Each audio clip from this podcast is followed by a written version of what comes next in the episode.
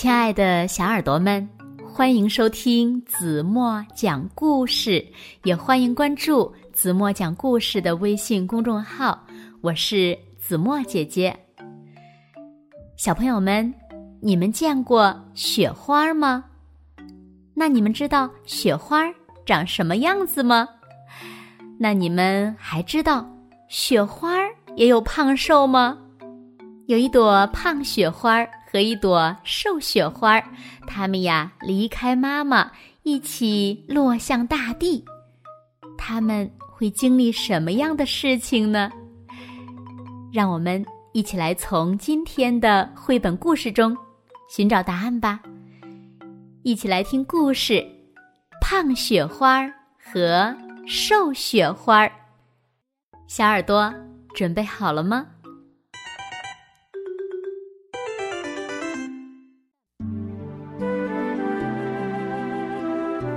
胖雪花和瘦雪花离开了白云妈妈的怀抱，和好多好多小雪花一起落向地面。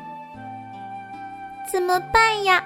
要是落到地面上，我们说不定会被踩得黑黑的，那该多难看呀！瘦雪花拉着胖雪花的手，担心地说。也许我们会落到树枝上呢，啊，还能荡秋千，多好玩啊！一想到这儿，胖雪花可开心了。它吃得好，睡得好，身体呀变得更胖了。但是呢，瘦雪花不是怕这就是怕那，变得呀更瘦了。它们终于降落了。而且像胖雪花想的那样，它们落到了树枝上。太阳照在身上，暖乎乎的。胖雪花高兴地哼着歌，瘦雪花呢却又担心起来了。怎么办呢？太阳这么热，要把我们化成水了。如果……我们流进黑黑的土里，就再也出不来了。嗯，也许我们会流进小河呢，那里面有好多小伙伴，一定很热闹，很好玩的。胖雪花越想越开心，很快就睡着了，还做了个甜甜的梦。瘦雪花呢，越想越害怕，怎么也睡不着。太阳更热了，胖雪花和瘦雪花化成了两滴小水珠，滴答，滴答。像胖雪花说的那样，它们和其他小伙伴一起流进了小河。这下子。瘦雪花终于放心了。天气越来越热，很多小水珠都变成了水蒸气，回到了白云妈妈的怀抱。瘦雪花又担心起来了：怎么办呢？胖雪花，我们会不会永远待在这条小河里，出不去了呀？嗯，别着急。天气这么热，也许我们过几天也能回去啦。胖雪花说：“瘦雪花可不这么想，它越想越害怕，每天都把眉头皱得紧紧的。一天过去了，两天过去了，第三天，他们就像胖雪花说的那样。”回到了白云妈妈的怀抱。这下你不用再担心了吧？胖雪花说：“嗯，经过这次旅行，我以后都不用担心了。”瘦雪花不好意思的笑了起来。